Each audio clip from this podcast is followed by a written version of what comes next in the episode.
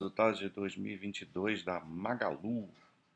Magalu é uma empresa bastante conhecida para quem acompanha o mercado, uma empresa que causou bastante frisson aí nos investidores há uns anos atrás, quando ela começou a ter uma grande, um grande crescimento é, dos seus valores na bolsa, né? Então todo mundo queria saber qual seria a próxima Magalu, aquelas histerias que acontecem de vez em quando e que a gente sabe que não dão em nada, né? É, e a Magalu, depois desse boom aí, ela começou a ter muitos problemas no mercado financeiro, porque aquela expectativa toda de crescimento que se colocou em cima dela não se sustentou por, por muito tempo. Né? Então, é mais uma lição aí, né, para quem fica querendo procurar aí a grande, a grande tacada, né? E a, a verdade, assim, que a gente tem que analisar é a empresa em si, e a empresa passou por um. Sim, ela não teve essa subida à toa, né? Ela passou por uma reestruturação, é, melhorou muito a sua, as suas atividades, ela começou a apostar muito na, na, na parte da, do e-commerce, né? Uma, uma expectativa de se tornar uma espécie de Amazon brasileira. E ela tem desenvolvido esse processo aí muito forte no, no, no e-commerce, no, no seu marketplace. E isso leva um tempo né, para maturar. As despesas acabam sendo altas no início, né? E isso vai trazer impactos curto, de curto e médio prazo nos resultados. No início desse processo, a gente via um crescimento muito grande de, de receita líquida, mas isso não se, não se traduzia no, no operacional, no EBITDA, muito, muito menos em lucro líquido. Né? Agora a gente está vendo um processo um pouco inverso, com um crescimento de receitas mais discretos, que agora ela já tem uma, uma forte base de comparação, né? já tem um certo tamanho, então é mais difícil crescer receita. Só que agora ela está conseguindo, pelo menos nesse ano de, de 22, a gente vai ver que o resultado, ela conseguiu diluir mais esses, os gastos, né? a parte operacional ficou bem melhor. É, ela só ainda não está sendo, a questão do lucro líquido ainda está impactando, a gente vai ver por quê. É basicamente a mesma razão que está impactando a maioria das empresas que possuem nível de endividamento mais alto.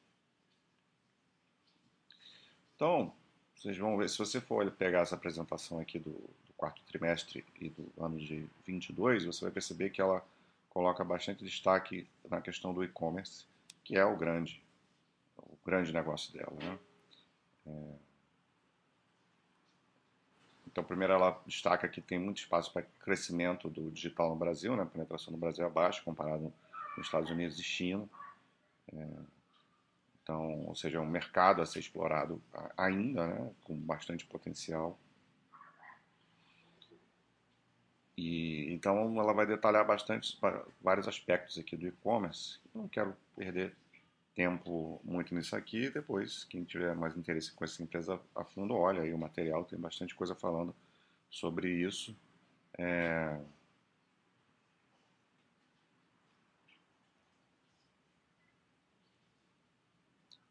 Então aqui a gente vai ver, ela destaca como o crescimento nos quarto trimestres aí desde 2019, como que o online ganhou uma proporção, é, vem ganhando né, uma proporção muito maior no, comparado com as lojas físicas em questões de vendas, né?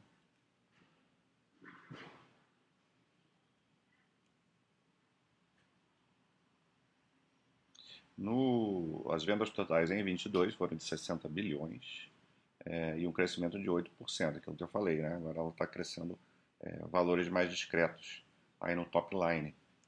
Em compensação, 2,1 bilhões no EBITDA ajustado em 22, o, o crescimento foi de 44% contra 21. Vamos ver a diferença aí. É, então isso se reflete num, num controle de, de é numa alavancagem operacional, né? controle de despesas, despesas sendo diluídas, é, otimizando né, o, seu, seu negócio, ganhando eficiência e uma margem, ganhando margem, uma margem ajustada aqui de 5,7%. Lembrando que sempre esse, é, a gente está costuma utilizar o EBITDA ajustado, né, que vai expurgar é, fatores não recorrentes. A maioria das vezes são, são fatores que devem ser expurgados mesmo. Sempre tem que ter um cuidado, olhar o que está sendo é, tirado aí nesse, nesse ajustado, que às vezes tem coisas que é, são um pouco relativas, né, para a gente colocar no EBITDA ajustado. Aqui ela fala que ganhou market share né, nas lojas físicas, atingindo 5,1 bilhões em vendas só no quarto trimestre aqui, né? Mas as lojas físicas têm sido um problema aí para a empresa em termos de, de crescimento, né? É, ganhar market share não significa necessariamente que você vai ter um resultado bom, porque às vezes você está com um cenário econômico muito ruim, está todo mundo é, é, perdendo, né? Assim, é, market share e você acaba ganhando mas não necessariamente a evolução das, lo da, da, das lojas físicas foram excelentes, né? Você vê o crescimento foi de 6%, foi positivo, mas ainda discreto também, crescendo menos aí do que, do que o, os outros canais, né?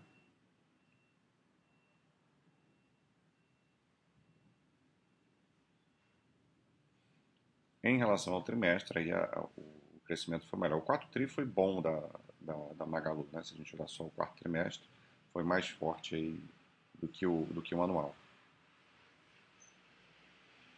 Destaque mais uma vez para o e-commerce, cresceu em média 44% nos últimos três anos, né?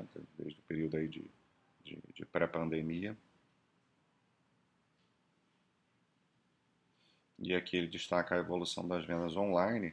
O azulzinho aqui seria a parte de marketplace e é, o marketplace engloba aí os sellers, né, outras empresas que vão vender na plataforma da Magalu.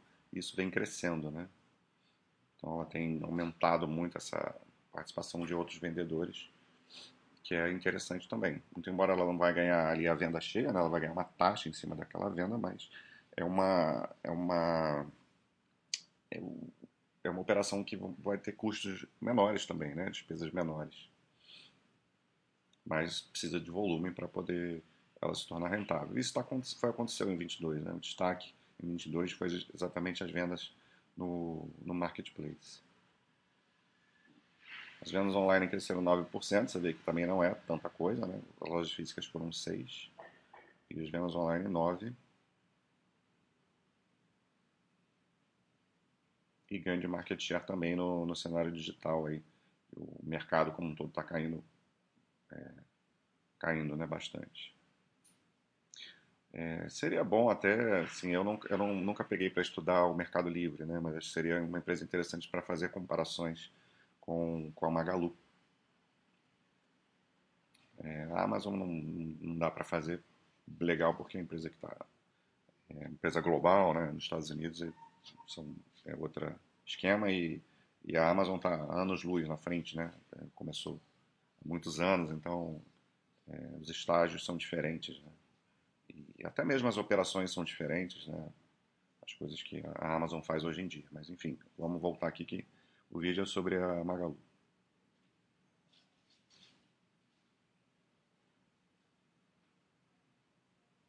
Ela destaca de novo o crescimento dela em relação a, a, ao mercado né, do, do e-commerce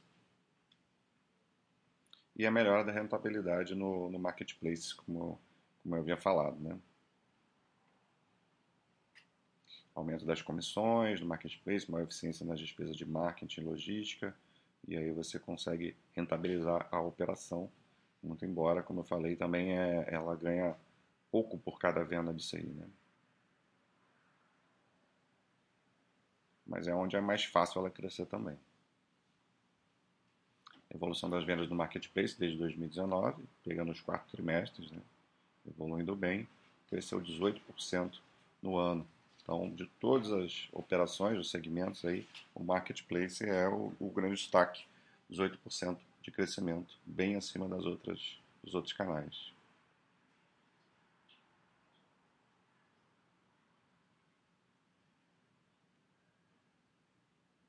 Está aumentando é, categorias novas, né? As novas categorias representam metade das vendas totais no quarto trimestre, então está entrando em novos, é, novos departamentos, o que é sempre interessante.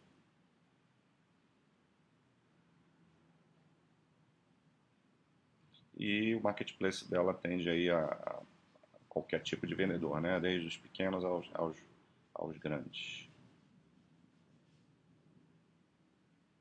Aqui a, a atração para os vendedores, né? 24 mil novos vendedores passaram a fazer parte da plataforma no, no quarto TRI, são 260, 260 mil é, no final do ano. E aqui a gente vê uma evolução bem forte mesmo é, desses sellers. Aqui ele fala da diversificação, é, tanto do portfólio quanto da localização, né, com a entrada desses novos vendedores. Então você vê que ó, já foi metade da apresentação e ela só falou do, do e-commerce. Né? Aqui a parte de logística, que é muito importante, né? as, as, as agências, como ela utiliza esses, esses são mini CDs né? para poder fazer o, o, seu estoque e também estocar produtos dos, dos, próprios vendedores, né? ser um ponto de retirada também. É, e isso agiliza né, o serviço e, e, hoje em dia a gente sabe que isso é fundamental, né? A pessoa para comprar é, numa plataforma, ela quer que, que o produto dela seja, seja entregue o mais rápido possível. Então a logística a, e tecnologia, o desenvolvimento desses aspectos é fundamental para esse tipo de empresa. É um investimento pesado, por isso que aquilo que eu falei lá no início, né? No, no, num primeiro momento, você não vai ver é, os resultados exuberantes por conta do, do gasto com isso. Né? As 5 CDs já estão funcionando aí de uma forma bem, bem completa, até no Nordeste, né? agora facilitando as entregas para lá.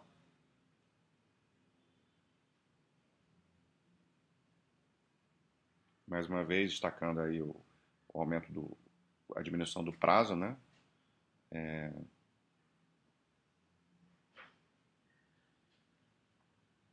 parceiras, né, empresas parceiras, contribuem a empresas que, elas, que ela adquiriu, né? É, adquiriu não, parceiras mesmo, né? A Netshoes, Moda, Época, Kabum,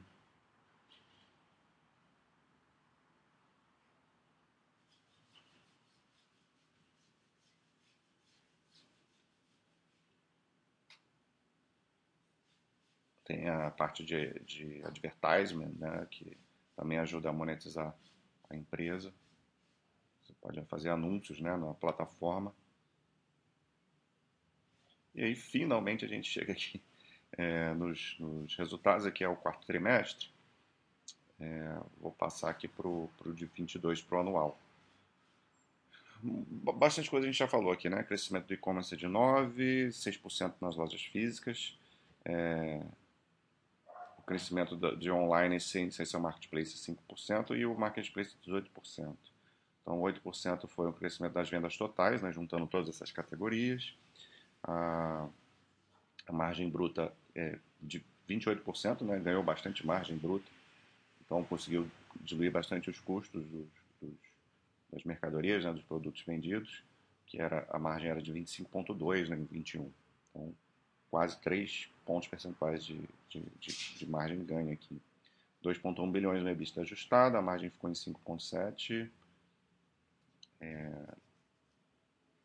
Aqui ela não coloca a comparação, né? Quanto que era a margem EBITDA ajustada. Eu não lembro se houve algum ganho aqui. Mas a, ainda não. É, a empresa, mesmo com todo esse resultado muito bom aí, operacional, gerou prejuízo, né? 372 milhões de prejuízo no, em 22 a empresa tem dívida e os juros está comendo todo esse resultado. Né? É, é, muito importante que os juros baixem para essas empresas de varejo, para elas se tornarem é, rentáveis novamente, e não só de varejo, né? muitas outras empresas que, que possuem uma alavancagem maior vão sofrer nesse período de juros mais alto. É conjuntural, ela não tem o que fazer quanto a isso, mas tudo tem que ser avaliado é, em qualquer empresa que você queira ser sócio, né? Você tem que saber que você vai passar. O Brasil é um país que convive com épocas de juros mais altos, às vezes as épocas duram bastante e vai ter esse reflexo, né? Aquilo que a margem EBITDA aqui que eu estava é, querendo saber, né? Realmente cresceu bastante, é, pegando o trimestral, e mesmo em relação ao anual, ela cresceu 1,5 pontos percentuais. Então, a parte de despesas operacionais também foi diluída. crescimento de receita de serviços, especialmente no marketplace, que a gente já tinha destacado, é, contribuiu. O repasse no aumento de custos, né? A gente sabe que a inflação foi alta e está sendo repassado de boa parte disso ao cliente final. Aumento da venda com juros e o controle na, nas despesas, renegociação de contratos, otimização do, do uso do capital né? no, no, marketing, na logística, etc. destaque aí muito geração de caixa no quarto trimestre foi, foi brutal, né? 2,2 bilhões. No ano a gente vê que foi 827 milhões, ou seja, ela vinha queimando caixa ao longo do ano. No quarto trimestre deu a, uma, uma salvada boa. Uma parte da dívida é de longo prazo, né? O que ajuda um pouco, mas de qualquer maneira. É, você vê que posição de caixa líquido, né? 3,5, mas mas ué, é, e toda aquela dívida que está comendo o, o, o, lucro líquido, né? Acontece que, que ela, esse caixa ajustado, ela, ela conta também os recebíveis, as vendas que ela fez aí na crédito, né? Coisas que ela vai receber aí para frente, é, que provavelmente é, vai entrar, né? Assim, claro que pode ter algum tipo de problema, mas em tese é um dinheiro que, que, ela, que ela conta, né? É, não é caixa no momento, mas vai se tornar caixa. Então ela faz essa, utiliza esse, essa métrica, né? E aí ela teria caixa líquida. Se você não, não considerar, não sei se vai ter aqui para baixo, mas se você não considerar esses recebíveis, a empresa vai ter uma alavancagem ali moderada, com, com um endividamento aí mais, mais forte. Então, ver aqui o capital de giro, né, como estava no primeiro semestre afetando o, o caixa, então muito estoque para preso, e isso foi otimizado aí no, no, último, no último trimestre deu uma grande melhorada aí na, nessa situação de caixa.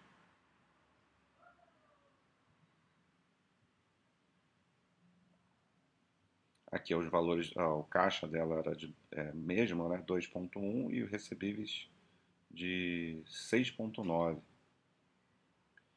Então ela considera esse 9 aqui, e aí foi para 10, 10 bilhões, sendo que desses 10, 8 são de, de recebíveis. A caixa dela mesma é 2,7 bilhões. Então tem que olhar isso com cuidado, né? Saber que é dinheiro que vai entrar, mas que ainda não está no, no caixa. A parte aí da, da financeira, né, do Lisacred, que não dá, não dá lucro, né, dá, dá um pouquinho de prejuízo, mas isso aqui ele contribui de outras formas, né? para aumentar a venda, fidelizar cliente, é, é, até mesmo ganhar, ganhar com juros né, nas vendas. E eu acho que é isso, né? Que o ecossistema da Magalu, né? Bastante empresa associada. Esse, esse foi o resultado. Vamos dar uma olhada na empresa é, num espaço aí maior, de longo prazo. Então, você vê que a empresa ela vinha tendo crescia a receita, mas tinha um pouco de dificuldade, ficava um pouco estagnada, até que a partir aqui de 2016 começou a pintar um crescimento, 2017, né, mais e, e aí a empresa começou a ter crescimentos assim e chamar atenção, né, quando ela realmente se, se transformou e vem crescendo receita aí em todos os anos.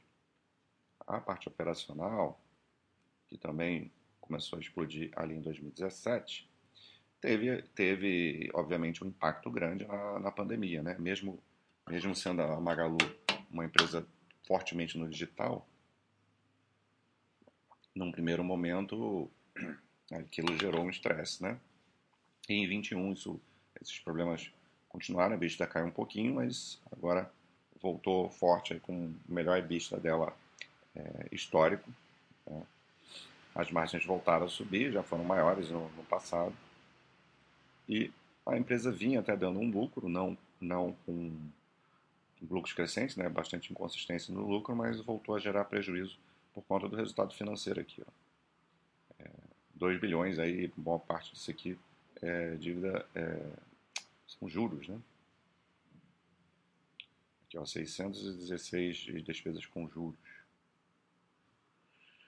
Então a gente vê aqui ó, ela como que ela a, a alavancagem dela vem maior aí no, nos últimos anos. Se você fizer aquele caixa ajustado, né, utilizando os recebíveis, aí ela teria caixa líquido. É bom acompanhar dentro dessas duas métricas. Fluxo de caixa operacional é um pouco bagunçado, né? Às vezes ela tem um fluxo de caixa operacional negativo, é, mas teve o melhor ano aí de geração de caixa, em especial por conta do último trimestre. Vamos ver se ela vai conseguir replicar né, mais vezes esse, essa geração de caixa excelente que teve no quarto tri. Então, assim, não é uma empresa das mais fáceis né, de, de acompanhar, muito embora pareça ser simples o negócio, né, varejo. É, mas, de certa forma, é um negócio novo aqui no Brasil, né, essa questão do, do, do e-commerce e tal. O varejo no Brasil não é uma, não é uma coisa fácil, precisa ter diferenciais para poder se sustentar. Tem várias empresas né, também que concorrendo nesse mercado, inclusive empresas globais, como eu citei no, lá no início.